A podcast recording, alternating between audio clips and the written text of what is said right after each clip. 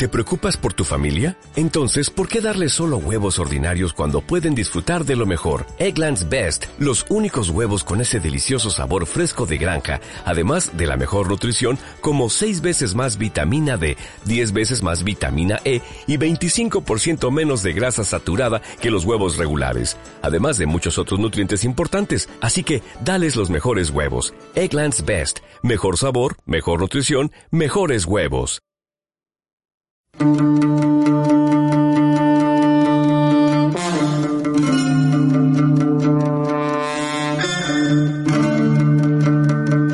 en el surco. Historia, libros y movimiento social. Conducen Nayeli Tello y Oliver Froling.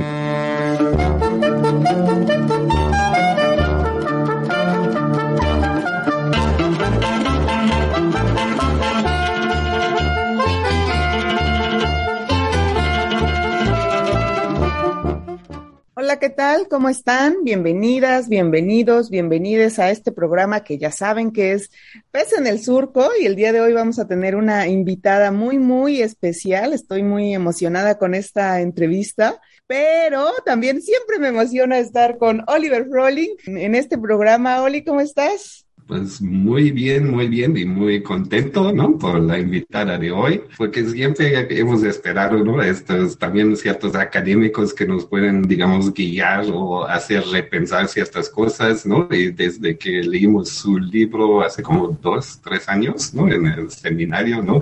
Era como que sí, hay que charlar con ella, ¿no? Por eso me da mucho gusto que esté con nosotros ahora pues para presentarla, ella es Camila Townsend. Básicamente es profesora de historia en una universidad en Estados Unidos, en Nueva Jersey, se llama Rutgers, ¿no?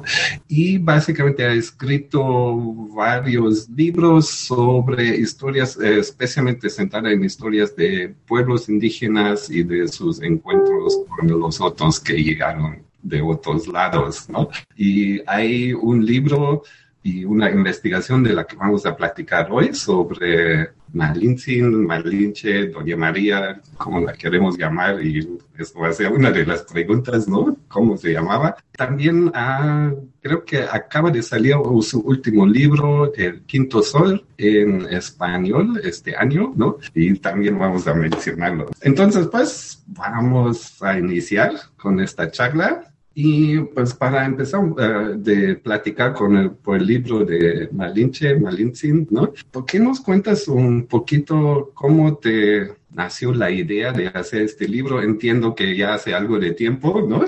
Pero ¿de dónde viene la idea de, de investigar esta figura histórica y de este punto de vista? Sí, bueno, hace tiempo, hace 20 años, yo estaba escribiendo un libro sobre otra mujer indígena, la que se llama Pocahontas, que nació en Virginia, en mi país. Quizás ustedes conozcan eh, la película de Disney sobre ella, pero ella vivió, era una mujer verdadera que existía. Ah, eh, bueno, yo tuve la idea primerito escribir un libro comparativo, es decir, hablar de las primeras generaciones, las primeras experiencias que tuvieron los, coloniales junto con los indígenas, con un focus, con atención a las mujeres. Mientras que yo estaba pensando en ese libro, me di cuenta de que no iba a marchar porque, bueno, las asunciones, los prejuicios, que existen en los dos países son tan diferentes, las actitudes hacia esas mujeres son tan diferentes. En México, donde la mayor parte de la gente desciende de los indígenas en parte, por lo menos, o por lo menos en su imaginación, identifica con los indígenas, comparado con mi país, donde la mayor parte de la gente se identifica con los con los conquistadores, con los John Smith y los otros, los otros ingleses, que las actitudes hacia esas mujeres son tan diferentes que me di cuenta que, mire, yo no voy a poder escribir un libro sobre las dos sin tener que concentrarme en esas diferencias de los lectores. Y yo quería realmente escribir sobre las vidas, las experiencias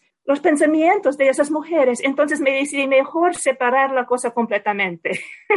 mejor si yo escribo un libro sobre Pocahontas para, para, esa, para esos lectores y otro libro sobre Malintzin. Y puedo mencionar en cada libro puedo mencionar el otro o la otra mujer, pero no voy a tener tantas distracciones, tantos problemas en explicar a estos lectores que hay que entender que en los Estados Unidos es diferente, al contrario en México. Por fin, entonces, cuando terminé de escribir el libro sobre Pocahontas, empecé con Malintzin y yo estoy feliz de la vida porque, como ustedes saben, los nahuas escribieron mucho.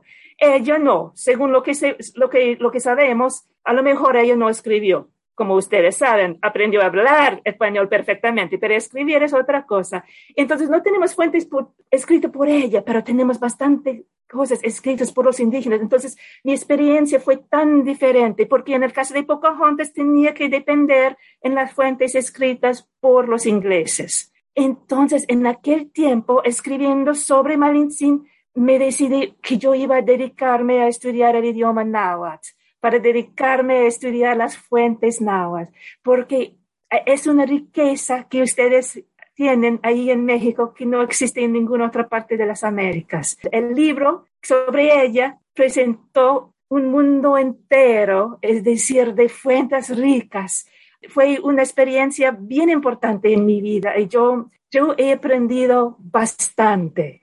Ay, Camila, pues qué, qué interesante y además emocionante lo que nos lo que nos compartes. Yo quería preguntarte, porque bueno, hay muchas formas de nombrar a, a la Malinche, ¿no? O a Malitzin, como tú elegiste. El libro, digamos, su nombre completo es Malitzin, una mujer indígena en la conquista de México. Es un libro editado en 2015 y luego una segunda reimpresión en el 16. Pero justo para quienes de pronto decimos, ah, Malinche o Malitzin o Marina, e incluso tú en alguna parte del, del libro mencionas que en algún momento, me parece, había quienes incluso le decían María o tenían una referencia cercana también a este nombre. Entonces, ¿por qué no nos platicas tantito esta diversidad de nombres alrededor de Malitzin y por qué tú eliges este nombre de los varios que tiene para tu libro? Bueno, yo elegí ese nombre porque realmente fue el nombre que los indígenas usaban durante su vida mientras que ella vivía. Cuando ella nació, tenía otro nombre, pero no sabemos lo que era. La idea de que ella se llamaba Malinale es un mito, tiene que ser un mito porque fue esa fecha de Malinale, que quería decir la hierba, como ustedes saben, eh, fue una fecha de mala suerte, de mala fortuna, y nunca hubieran puesto ese nombre en ningún, en ninguna, para ninguna muchacha. Otra cosa es que los españoles, cuando recibieron las mujeres, de la parte de los indígenas nunca preguntaban a ellas, mira muchacho, ¿cómo se llama, cómo se llama usted o cómo te llamas tú? Nada de eso. Las violaron, las bautizaron y las violaron después. Y no tenían el hábito de preguntar cómo te llamabas en tu propio idioma antes de conocer a mí. No era así en, aquel tiempo. Los ingleses tampoco. No estoy echando, um, echando, no estoy echando la culpa puramente a los españoles, pero a todos los europeos ellos pusieron el nombre Marina. Otra, otra pedacito de evidencia es que siempre ponían el nombre de, Marina, de María, eh, eh, de Isabel, tenían sus, sus nombres favoritos. Entonces pusieron Marina, pero los indígenas no tenían la R, no podían pronunciarlo en aquel momento porque nunca habían escuchado la R. Entonces dijeron Malina y como forma de respeto que siempre se ofrecía a las personas que hablaban por el grupo, le ponían, le decían Malintzin. Entonces, cuando hablaban en forma vocativa, es decir, cuando uno se dirige a otra persona para hablar, se llama forma vocativa, hablando forma vocativa, Malintzin se vuelve Malintze pero los españoles no tenían la CZ, la CZ, es decir, nunca se pronunciaba, no podían, entonces ellos entendían Malinche. Y por eso que los españoles, Bernal y todos los demás conquistadores entendían Malinche y siempre la, la llamaban, o sea, Doña Marina o Malinche. Pero los indígenas seguían con Malinche o Malintzin. Y se sabe porque en los anales que yo estudio, es decir, los Shukpohuale en náhuatl, las fuentes escritas por los indígenas, las historias escritas en náhuatl, siempre se pone Malintzin o Malince en forma vocativa. Entonces yo seleccioné ese nombre porque era, era el más típico en, aquel, en aquellos tiempos. Ella siempre respondía cuando le decían Malintzin. Ah, entonces me, me, parecía más, más fiel. ¿eh? Está bien interesante, ¿no? Y hay como, digamos, es básicamente el resultado de muchas confusiones, ¿no? Aquí o... Así es, ¿verdad? Con tantos nombres, y se supone que no se puede saber cuál es cuál o por qué se nos llega, pero hay, hay razones específicas entonces hablamos un poquito del contexto de la vida de las mujeres, ¿no? En este tiempo de la conquista, porque mencionas muchas cosas en tu libro, ¿no? Por ejemplo, sobre la poligamía y también sobre cómo casarse con mujeres con poder también era una forma de acceder a más poder para la, hombres, ¿no? En este, en este contexto. ¿Cómo era este contexto de, de las mujeres? Y el, el, sistema de poligamía que existía era muy importante en aquellos tiempos y, y nos explica, nos, nos, nos, ofrece razones por las cuales ella se encontraba en la situación en que se encontraba. Se sabe que ella era de una familia noble porque hablaba la forma más alta de náhuatl. Y una, una campesina, alguien que nunca había entrado en ningún palacio, no hubiera podido,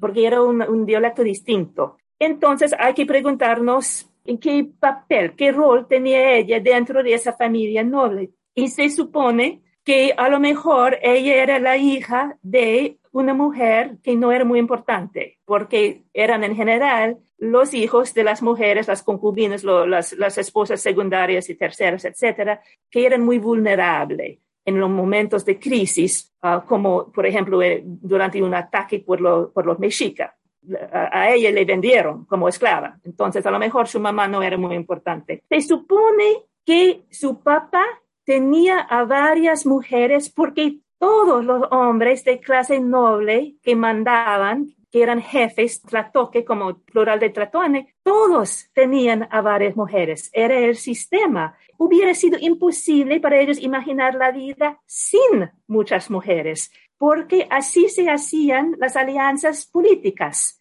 Un hombre de clase noble se, casaría con una mujer de otra familia muy importante, de otra altepet, otra, otra comunidad, y así se celebraba la alianza entre los dos. Pero no era algo muy simple, muy sencillo, porque si otra esposa venía de otra otra comunidad que se volvió a ser más poderoso en los tiempos que seguían, otra mujer, esa otra mujer podía reemplazar la primera esposa, es decir, podía volver a ser más importante en las cuestiones políticas, en las cuestiones domésticas, etc.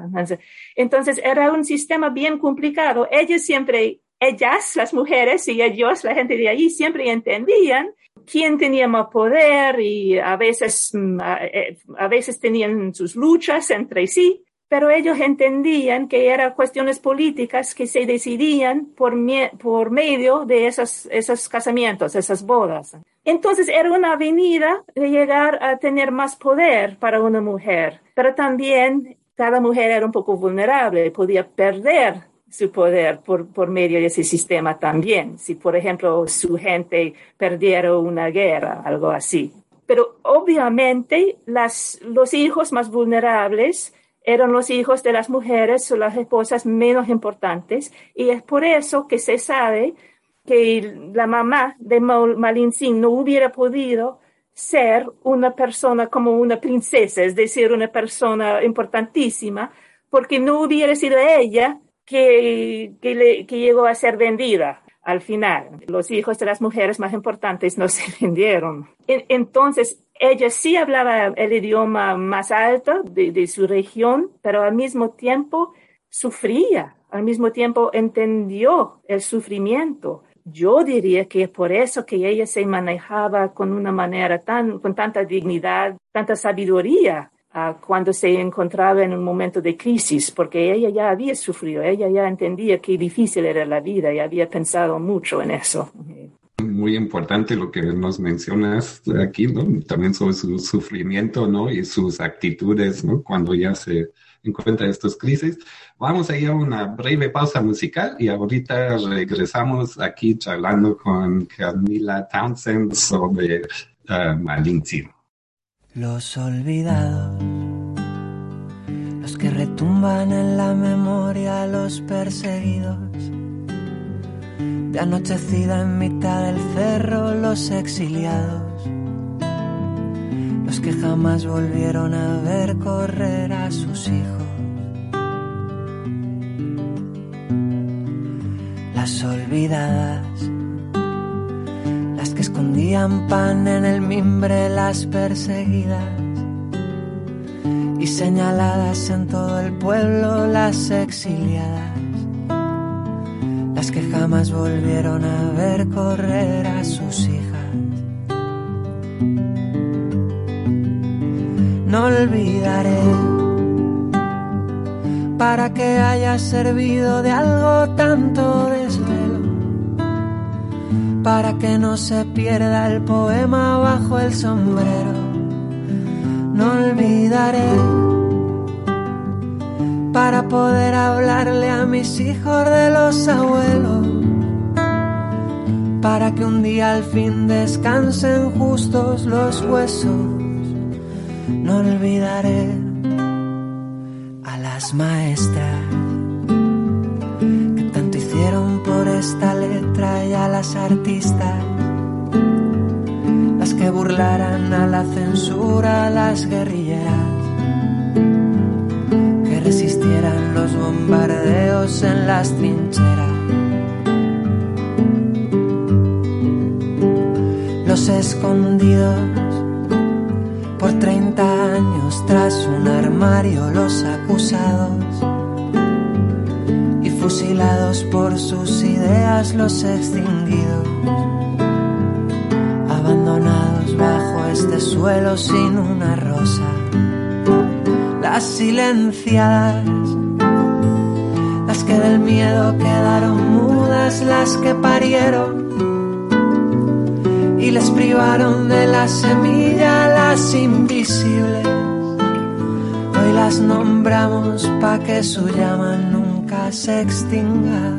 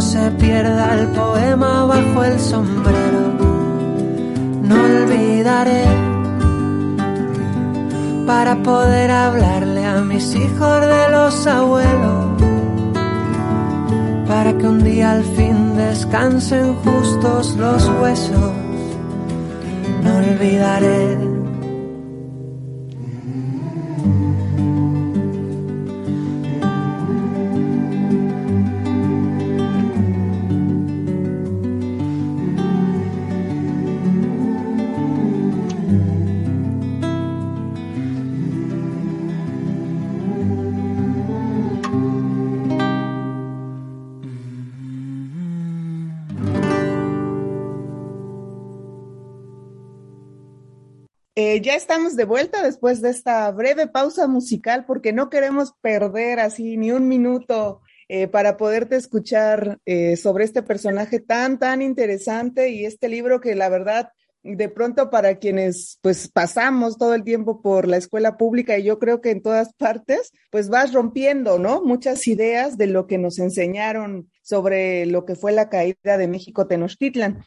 Señalas así muy, muy al principio del libro, Camila, que para ti es muy importante y al final también lo vuelves a, mencionar, que para ti es muy importante desmitificar la figura de Malitzin y humanizarla, ¿no? Y entenderla en su contexto y por qué tomó las decisiones que tomó. Entonces nos gustaría que nos compartieras qué nos dice tu libro desde la Malitzin más humana y desde las decisiones que tuvo que tomar a la luz pues del contexto que tenía y de su calidad también de haber sido una mujer vendida y de pues tener que negociar en medio de una, de una guerra, ¿no?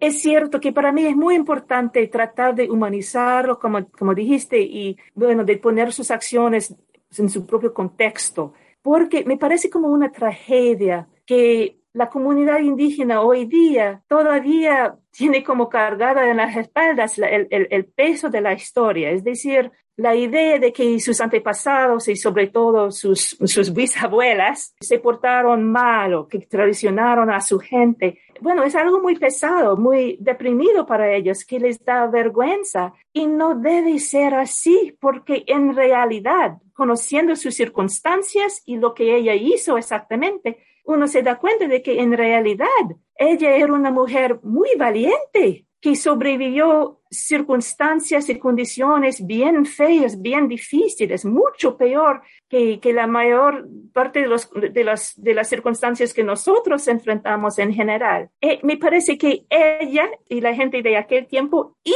la gente moderna de México, sobre todo los indígenas, me merecen la verdad, que la verdad no es algo vergonzoso, pero sino algo que debe rendirnos muy orgullosos de ella. Ella no solamente sobrevivió circunstancias horribles, pero también trató de garantizar para sus niños, para sus hijos, un futuro, en pidiendo ciertos, ciertos derechos de los españoles, por ejemplo, un esposo español, pero además de los anales, es decir, de, los, de las fuentes indígenas escritas en náhuatl, se aprende, se, se aprende que ella hizo lo que podía para salvar las vidas de otra gente indígena. Siempre andaba en cada pueblito explicando tantos españoles, tantos europeos que existían y hablando de las armas que iban a traer y sugiriendo que sería mejor hacer un arreglamiento, se puede decir comercial, es decir, entrar en, negocio en negociaciones con ellos para vender y comprar y vender mucho mejor que pelear, dedicarse a la guerra, una guerra que iban a perder. Se puede decir entonces que ella vendía a su gente, pero no, porque ella tenía razón. Es decir, ya había visto varias batallas. Ella entendía que los españoles estaban bien dispuestos a matar miles de personas si fuera necesario. No iban a matar como docenas como en general en las guerras entre los Altepet, entre los, los, pueblos indígenas, pero miles, estaban dispuestos a matar a miles. Entonces, iba a ser algo tan horrible que ellos ni podían imaginar, pero ella sí sabía. A mí me parece muy sabia, no cobarde, pero sabia como tú dijiste, poniendo sus acciones en su, en su contexto de aquel tiempo, se entiende mejor lo que ella a lo mejor estaba pensando. No podemos estar seguros, claro, porque no tenemos ningún diario, ninguna cartas privadas, pero sus acciones en el contexto en que, en, que eran, a mí me parecen que, que esas acciones nos hablan. Sí, y hay que reconocer que las fuentes que usas también nos dan pautas indirectas, ¿no? Sobre su comportamiento, ¿no? Y de ahí podemos deducir más o menos, ¿no? Que, que estaba pensando y cómo se estaba desenvolviendo, ¿no? Bueno, yo la primera vez que escuché de Malintzin igual era como o víctima, ¿no? O la que traicionó a su pueblo, ¿no? Exacto. En tu libro resaltas que de hecho ella en el transcurso de su vida, pues tenía cierto poder, ¿no? Poder de negociar, por ejemplo, cuando negocia con Cortés para emprender su viaje hacia Honduras a cambio de un esposo, Juan Jaramillo, me parece. Y, o sea, nos muestras así una mujer que actuaba dentro de todo este cambio de régimen, el, el caos, ¿no? Que implica esta conquista, ¿no? Entonces, ¿por qué no nos, puedes platicar un poquito más de esta Malintzin como una mujer que, negociaba, que tenía el poder de, negociar con varios actores? Y como intermediaria, ella tenía bastante poder. Está muy claro que era la, mujer más poderosa en la, región, pero yo diría más, yo diría que por unos pocos meses, ella era la persona más poderosa en todo el hemisferio. Por fin no, al, final no. Es decir, muy rápidamente otras personas aprendieron a hablar, o sea, náhuatl o español, dependiendo. Claro que los españoles tenían las armas y cuando venían más, cuando venía más gente con más caballos y más cañones, etcétera, la situación cambiaba. Pero por un rato, todo dependía de la traductora, que entendían los dos mundos, las dos situaciones y que podían explicar o no explicar si ella, si ella no quisiera. Y era un papel bastante importante. Los españoles mataron bastante gente, pero yo diría que hubieran matado mucho más si no fuera por ellos, si ella no hubiera existido, porque siempre explicaba ella a los pueblos, como yo decía, y también explicaba a los españoles que no se puede pedir tal, tal cosa porque ellos no lo tienen. pueden, pueden pedir 100 pájaros, pero eh, no existen en, aquel, en, este momento porque los pájaros no, no vienen a este pueblo en, en, este momento. Tenemos algunos detalles por aquí y por allá, por medio de los españoles y también en, los anales, en, las fuentes indígenas, que nos indican que ellas sí um, hacían eso. Es decir, no solamente ella explicaba a los indígenas, cómo estaba la situación, pero también explicaba a los españoles y de aquel modo ah, podía influir a los españoles. No podían controlar a los españoles. Hay que entender, por ejemplo, eh, por ejemplo que cuando Cortés torturó y por fin mató a que ella estaba allí, se sabe por varias, por varias fuentes, ella no podía impedirlo porque era era Cortés, estamos hablando de Hernando Cortés, no era muy fácil influir o controlarlo. Pero al principio, Cortés decía que iba a matar a, cientos de personas. Por fin, solo los españoles solo mataron a unos poquitos, a personas muy importantes, obviamente, pero no tantos como había dicho. Y como ella era la traductora en ese momento, se sabe que ella era, a lo mejor fue ella que controlaba la situación. E, entonces tenía bastante poder, no solamente en comprar la comida y escoger la ruta, pero también en controlar la situación, que era una situación bien violenta, bien peligrosa, un papel importantísimo. E imagínese una muchacha tan jovencita, pero tan inteligente y con tanta dignidad, que podía manejarse en esas circunstancias. Un ser humano muy raro, me parece. Sí, y además, pues mencionas, ¿no? A lo largo de todo el libro como tanto indígenas como españoles en sus referencias, la mayoría habla muy bien de Malitzin, ¿no? Habla con respeto, por lo menos, de ella. Y a mí eso me impresiona porque son los dos bandos opuestos, ¿no? Lo natural sería que alguno de ellos en las referencias históricas, pues hablara bastante mal de ella y sin embargo no es así, ¿no?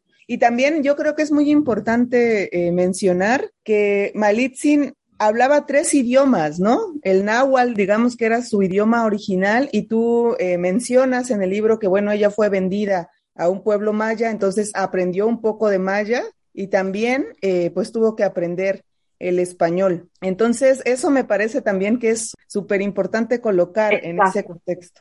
Pues vamos a ir corriendo con estas referencias sobre Malitzin. Vamos a correr a una pausa musical y volvemos con Camila Tausen a hablar sobre este libro Malitzin, una mujer indígena en la conquista de México.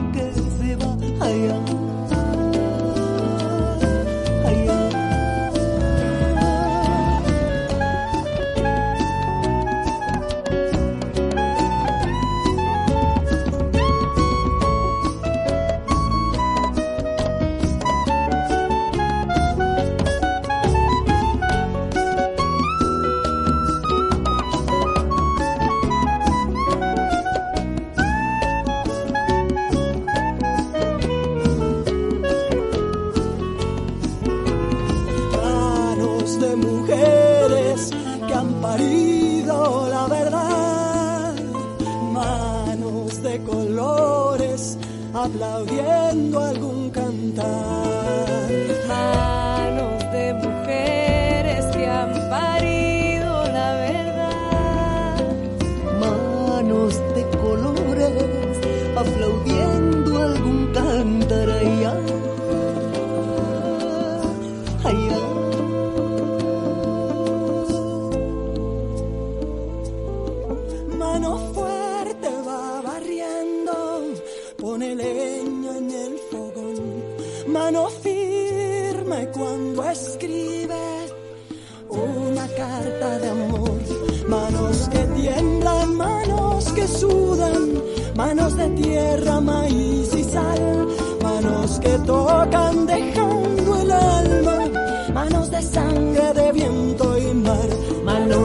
tiemblan, manos que sudan, manos de tierra, maíz y sal. Manos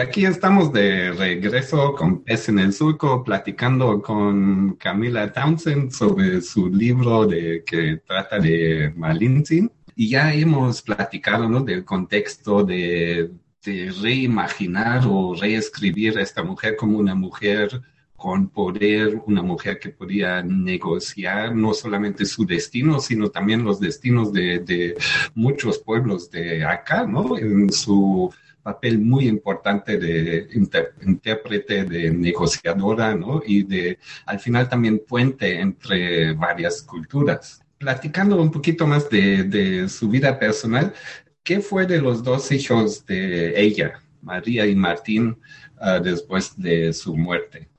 Um, de- o después de su muerte, dijiste. Ah, bueno, entraron en, en el mundo español. Se dice, como no, que Martín era el primer mestizo, a lo mejor no era el primerito, pero eh, eh, existía en esa, primera generación.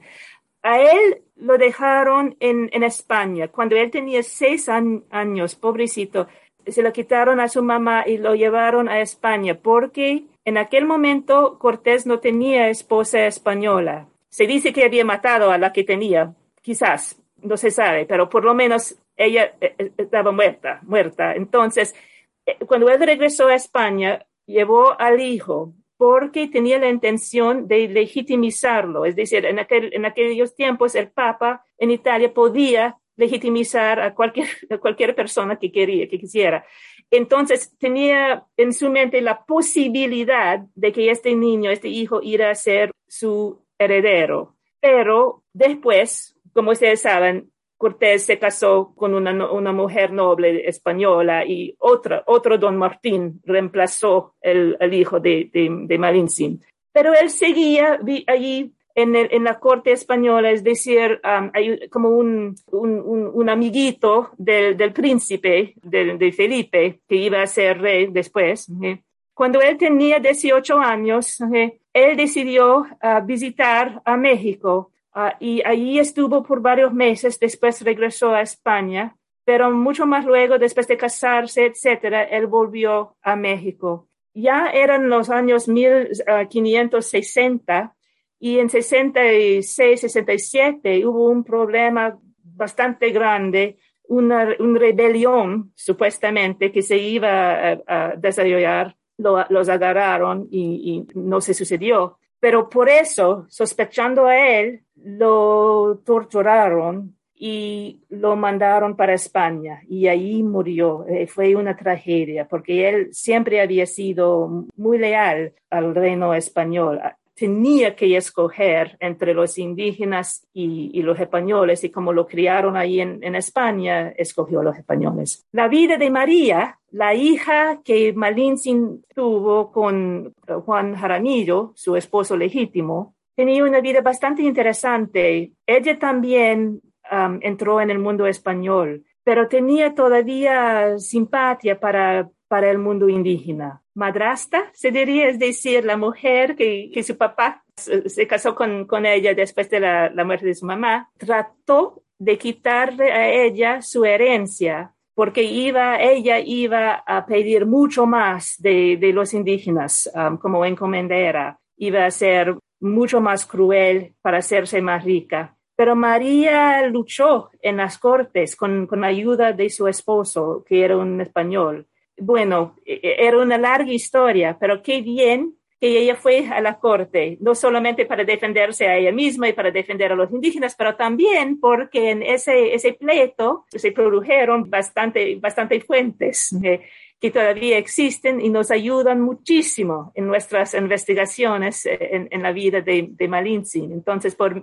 medio de ella, sobrevivió varios detalles de la vida de, de Doña Marina, de Malintzin. Otros descendientes de sus hermanos y sus primos, bueno, no podemos seguir exactamente el hilo, pero se sabe que existen porque ellos venían de una familia grande ahí cerca de, de entonces su familia hubiera tenido muchos, muchos descendientes indígenas. Podemos estar absolutamente seguros que esas personas todavía andan por todos lados en México, mestizos, si, puedo usar esa palabra allí en México. Gracias, Camila. A mí me gustaría solo precisar que la herencia que hubiera recibido María eh, no es una herencia que le había dejado eh, necesariamente Juan Jaramillo, sino es, bueno, sí, pero es algo que había negociado Malitzin con Cortés para ir hacia Honduras que era que le diera una su encomienda en Olutla, este Coatzacoalcos, que era su pueblo,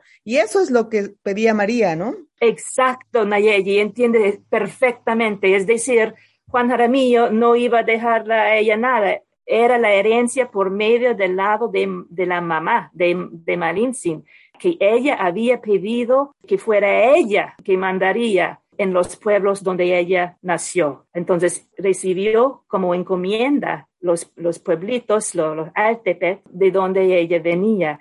Pensándolo, bastante increíble que una mujer indígena dijera a un español, mira, Hernando Cortés, yo sí voy a acompañarte a Honduras, pero solamente si me, si me regalas un, un, un esposo español y también el derecho de mandar en el pueblo donde yo nací. Es algo eh, muy impresionante. Y todos los testimonios de los españoles nos lo indican. Es decir, no es algo que es un mito que nos decía, que nos explica una persona indígena, no, no, no, pero uh, docenas de españoles en su testimonio que juraron por la Biblia, con la mano en la Biblia, que así era. Y hablando de mitos, una cosa que no es en tu libro, que no está centrado en Malintzin, sino es algo que mencionas, ¿no? Es este mito de Quetzalcoatl, ¿no? Que aquí muchas veces nos enseñan que no, que aquí los indígenas pensaban que los españoles era el regreso, Cortés era el regreso de Quetzalcoatl. Y en tu libro dices, no, no fue así. ¿Qué nos puedes comentar acerca de este mito? Viendo cuidadosamente las fuentes indígenas, se nota que esa historia no existía al principio y no hubiera existido porque no tenían la idea de que los dioses iban a volver aquí en, la tierra. Su religión no era así. Eh, quizás podemos decir, tenemos evidencia más directa, es decir, los, las fuentes más tempranas no nos dicen nada de eso. La primera persona que habla de esa idea era Motolinía, un fraile, un franciscano, que insistía en eso. Y 30 años más luego, en los 1560 y más que todo los 1570, los años 1570, los indígenas que habían estudiado con los franciscanos, con los frailes, empezaban a decir, parece que mis abuelos tenían esa idea, algo así, pero lo expresaban en una manera bien rara. Por ejemplo, decían en 1518, creían que era Quetzalcoatl que llegó, que llegaba, pero en otras fuentes decían, lo creían porque era 1519. Entonces es como una historia que ni entendían ni tenían bien los detalles. Habían oído algo en el mundo español en que vivían con los frailes. Incluso en una de las fuentes, los anales de Cotitlán, un señor, un, indígena, que había escrito oh, muchísimas páginas de su historia de una forma muy detallada, que era algo, alguien muy, muy educada en, en las formas indígenas. Por fin decía, escribió esto en, como yo dije, en 1572 o 74, algo ahí. Él decía, mira, se dice que creían que él era el dios Quetzalcoatl, pero yo no sé mucho de eso y de eso se ha escrito en otras partes. Para mí era una forma de decir, mira, quizás, pero quizás no. Hay que entender que el dios uh, Quetzalcoatl era muy importante para el pueblo de Cholula, pero no era muy importante para la gente de Tenochtitlán. Ellos se dedicaban a Huitzilopochtli, obviamente, y a Tlaloc, y a varios otros dioses. Creían en todos los dioses, pero cada pueblito se dedicaba a uno, como en, el, en la Grecia anciana, ¿verdad? Ah, otro detalle, que los franciscanos en, al fin del siglo desarrollaron una forma de la historia muy detallada por primera vez en fuentes españolas. Entonces, poniendo toda esa evidencia juntos, a mí me parece que era una historia que gustaba mucho a los, a los españoles. Entonces, tenían en la mente la idea de que, oh, ellos creían que éramos dioses y seguían a contar esa historia hasta que por fin uno de, unos de sus alumnos llegaron a creerlo en parte, pero no parecían muy convencidos. Hasta el siglo XVII, cuando ya no existía, no, vivía nadie que había vivido antes de la conquista. En aquel momento, los indígenas también empezaban a repetir esa historia. Entonces, a, mí me parece ah, muy claro, pero es cierto que hay lugar para un debate te decía ese rato, ¿no? Como que siento que tu libro pues nos ayuda a pensar desde otro lugar también, o nos abre por lo menos la posibilidad de pensar otra versión, otra forma. Se nos está acabando el tiempo y todavía tenemos dos preguntas, Camil, pero bueno, yo voy a hacer una más en relación con este libro, con, con Malitzin, una mujer indígena en la conquista de México, que tiene que ver con estos mitos de alguna manera, ¿no? Eh, o más bien una pregunta sobre el papel de Moctezuma, ¿no? Sobre las acciones que él tomó o dejó de tomar para evitar la caída de Tenochtitlan. Y tú dices, fue prudencia, a lo mejor su estrategia era primero entender eso y después o no hacer la guerra, ¿no? Pero hay otro también que es muy cuestionado, que es todo el mito eh, de los tlaxcaltecas como traidores y tú dices, pero ellos lucharon 18 días, este, así brutalmente contra los españoles hasta que se dieron cuenta, y también es una negociación de Malitzin, ¿no? Sí, exacto. Que, ella logró de decir, pues ya no más, mejor nos sumamos, ¿no? Cuéntanos tantito sobre, sobre esto.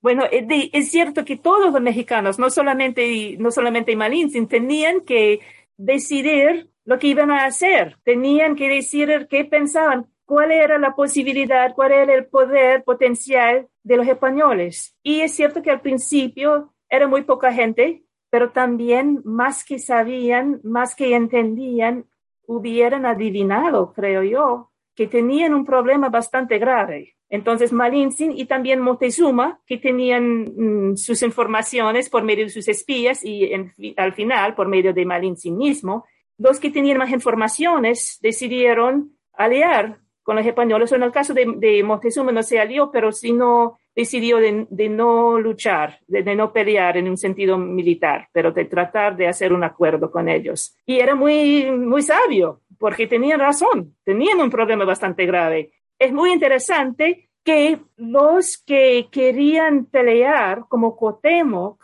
decían en, en las fuentes indígenas, decían, Montezuma y los hijos de Montezuma solo quieren hacer un acuerdo porque quieren salvar las vidas de, los más iguales, es decir, de la gente común, de los pobres. Pero nosotros somos guerreros muy valientes y nosotros queremos pelear hasta la muerte. Y es cierto que la, el papel de los guerreros era luchar hasta la muerte, pero el papel de los jefes, de, de los tratoques, de un tratuane, era proteger a su gente. Entonces, a mí me parece que Montezuma estaba haciendo lo que debía hacer para proteger a, a su gente, para salvar la vida de los ciudadanos de Tenochtitlán y Cuauhtémoc se dedicaba a otro asunto. no era que uno era valiente y otro era cobarde, de, ningún modo. Supuestamente se dice que los tlaxcaltecas eh, también traicionaron a, su, a la gente de, de Mesoamérica, pero hay que entender que ellos eran los enemigos tradicionales de los aztecas, que habían mantenido su independencia y cuando se dieron cuenta de que no, podían vencer a los españoles, querían unirse con ellos para tratar de vencer a su enemigo, es decir, el, reino azteco. Entonces, hay que entender que la realidad que nos han dado los historiadores tradicionales falta los detalles que sean necesarios para entender el contexto y la complejidad de la situación como existía en aquel momento.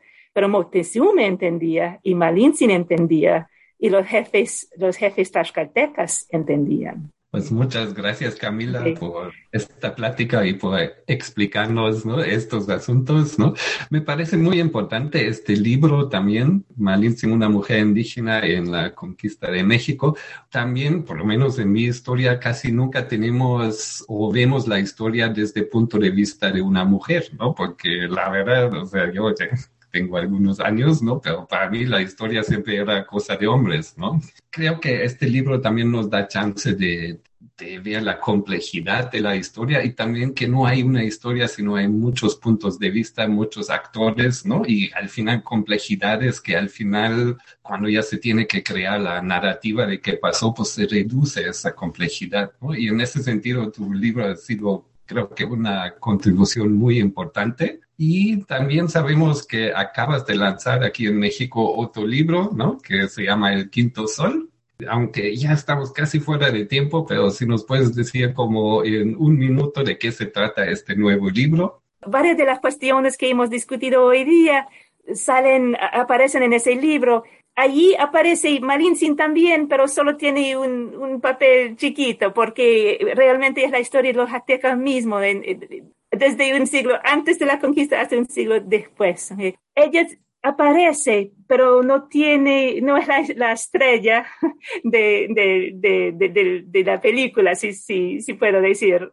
E, es más sobre la familia real azteca una, otra mujer que aparece ahí, por ejemplo, es Tecuichpotzin, que quiere decir hija del, del, rey, en realidad, y se llamaba Isabel o Doña Isabel en, en, español. Y ella también tenía un papel bastante importante, porque como dice Oliver, es muy importante, creo yo, estudiar la historia desde la perspectiva de las mujeres también, no solamente, pero también, porque así nos dan cuenta de varias realidades, de la complejidad que se nos esconde en general cuando estamos viendo puramente los documentos políticos escritos por los hombres, etc.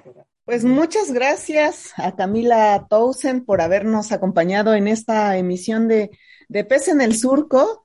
Eh, vamos a invitar a quienes nos están escuchando, por supuesto, a que busquen eh, Malitzin, una mujer indígena en la conquista de México y ahora el quinto sol decir que Teochpotzin eh, también aparece en, en Malitzin, en este libro, no es ella aquí el personaje principal, pero también la mencionas y se me hizo también muy interesante, ¿no? Como mirarla a ella. Entonces, vayan a buscar Malitzin y vayan a buscar también El Quinto Sol y esperamos, Camila, tenerte muy pronto, ya que hayamos también leído nosotras, Oliver y yo, El Quinto Sol, tenerte de nuevo en este programa para pues poder ahí preguntarte cosas, ¿no? Muchísimas gracias. Decíamos hace un rato, tener estas versiones de la historia, pues pueden ser, pueden ser debatibles, ¿no? Pero nos ayudan a tener otras visiones u otras interpretaciones que vale muchísimo la pena considerar. Entonces, gracias Camila y gracias Oliver por haber estado el día de hoy en Pez en el Surco. Mil gracias a, a todos ustedes.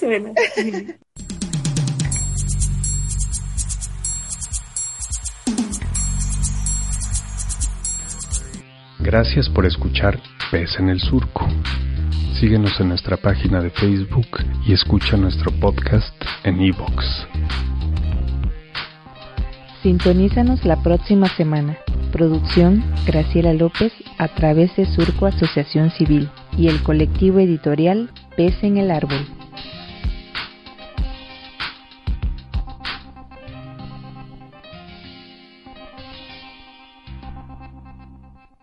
¿No se merece tu familia lo mejor? Entonces, ¿por qué no los mejores huevos? Ahora, Egglands Best están disponibles en deliciosas opciones. Huevos clásicos, de gallina libre de jaula y orgánicos de Egglands, que ofrecen un sabor más delicioso y fresco de granja que le encantará a tu familia. En comparación con los huevos ordinarios, Egglands Best contiene la mejor nutrición como 6 veces más vitamina D, 10 veces más vitamina E y el doble de omega 3 y B12. Solo Egglands Best. Mejor sabor, mejor nutrición, mejores huevos. Visita egglandsbest.com para más información.